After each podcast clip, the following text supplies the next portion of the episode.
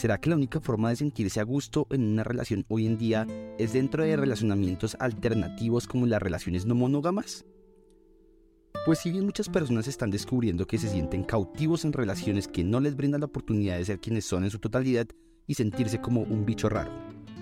Pero así como hay personas que piensan de esta forma, hay quienes pasaron por relaciones abiertas y poliamorosas y volvieron a los tipos vinculados tradicionales reconociendo que eran donde se sentían seguros.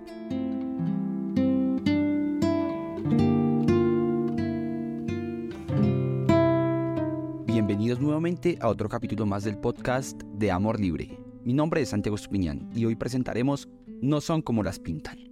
En este espacio dedicado a las relaciones abiertas y el poliamor, es abundante el contenido que habla de cómo este tipo de relaciones cuestionan mucho más que con quién se relacionan las personas. Es una reflexión profunda sobre modelos sociales, económicos y hasta política que se dan por sentados. Pero la vida misma es mucho más que los mismos dos sabores de pizza de siempre.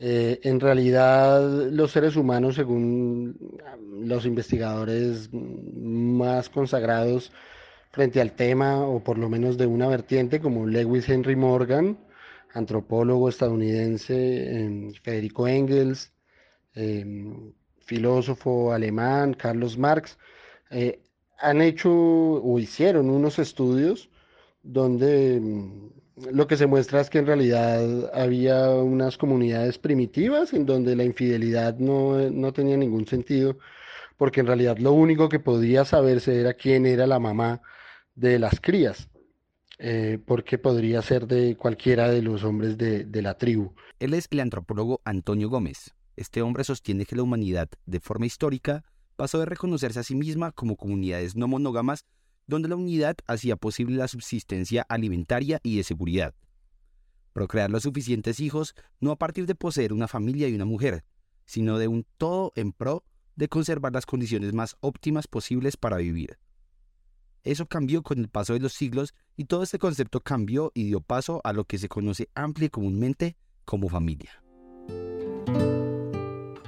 El concepto de familia, más que el de infidelidad, durante muchos siglos se consolidó como un núcleo familiar productivo eh, compuesto por un hombre, una mujer y unos hijos. El número de hijos iba variando de acuerdo a los años y a los momentos históricos y económicos, pero en general se consagraba que debía ser monogamia, es decir, un hombre y una mujer. El nuevo agente productivo de la sociedad es un núcleo muy cerrado que se encarga de mantener vivos a todos sus miembros en aras de mantener el lineaje familiar que tanto esfuerzo físico y convivencial cuesta sin embargo, en un constante cambio de las dinámicas del mundo. Las mujeres asumen un rol protagónico en la sociedad no solo como un agente biológico de vida, sino como un factor que puede tomar decisiones a partir de también poseer los medios de producción para formar familias solas en compañía de más de un hombre, una mujer o varias mujeres. Las posibilidades son tan grandes como las combinaciones de seis dígitos. A continuación tendremos el testimonio de una pareja que está conforme con el vínculo que sostiene hace dos décadas con la misma persona y no siente que se esté perdiendo de algo de lo que se pueda arrepentir.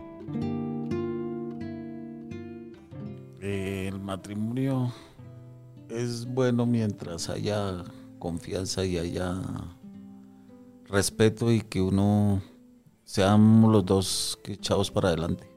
Es bueno para darles una una base a los hijos. No tiene que ser necesariamente que esté uno casado, sino darles un buen hogar a sus hijos, tener ese mismo propósito en común ambos y luchar por lo que se quiere ambos, que uno siempre esté apoyando al otro.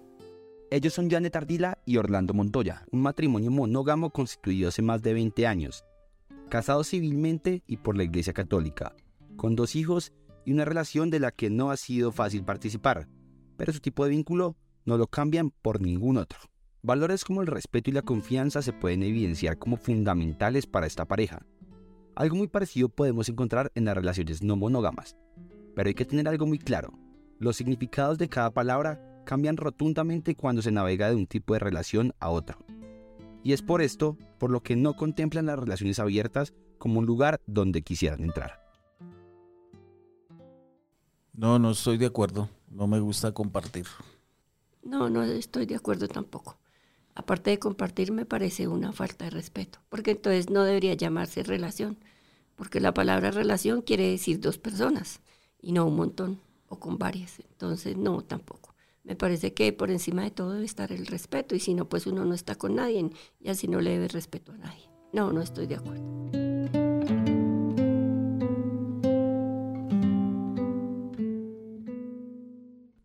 Lo cierto es que cada pareja, monógama o no, define lo que es importante y lo que no, sin que esto implique sentirse cautivo.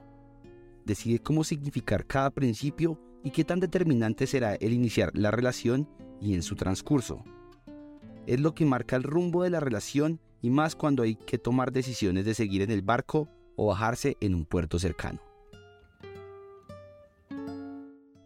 Por el momento este matrimonio está muy tranquilo con la decisión que tomaron, como dicen ellos, para toda la vida.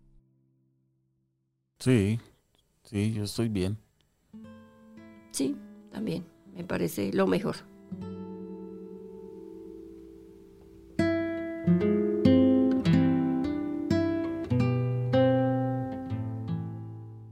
En conclusión, las relaciones abiertas y poliamorosas pueden ser un gran estilo de vida para algunas personas.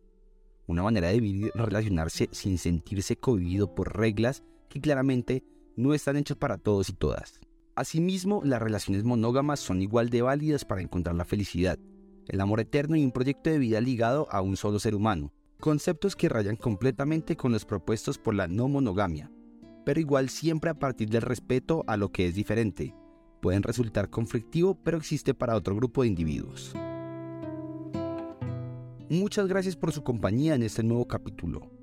No son como las pintan del podcast de Amor Libre. Y como siempre pedirles a todas y todos que naveguen por nuestra página web y pasen por todos nuestros contenidos. Hay temas y formatos para todos los gustos. Finalmente, todas nuestras redes sociales están abiertas para que nos sigan e interactuemos en esta gran comunidad. Hasta la próxima.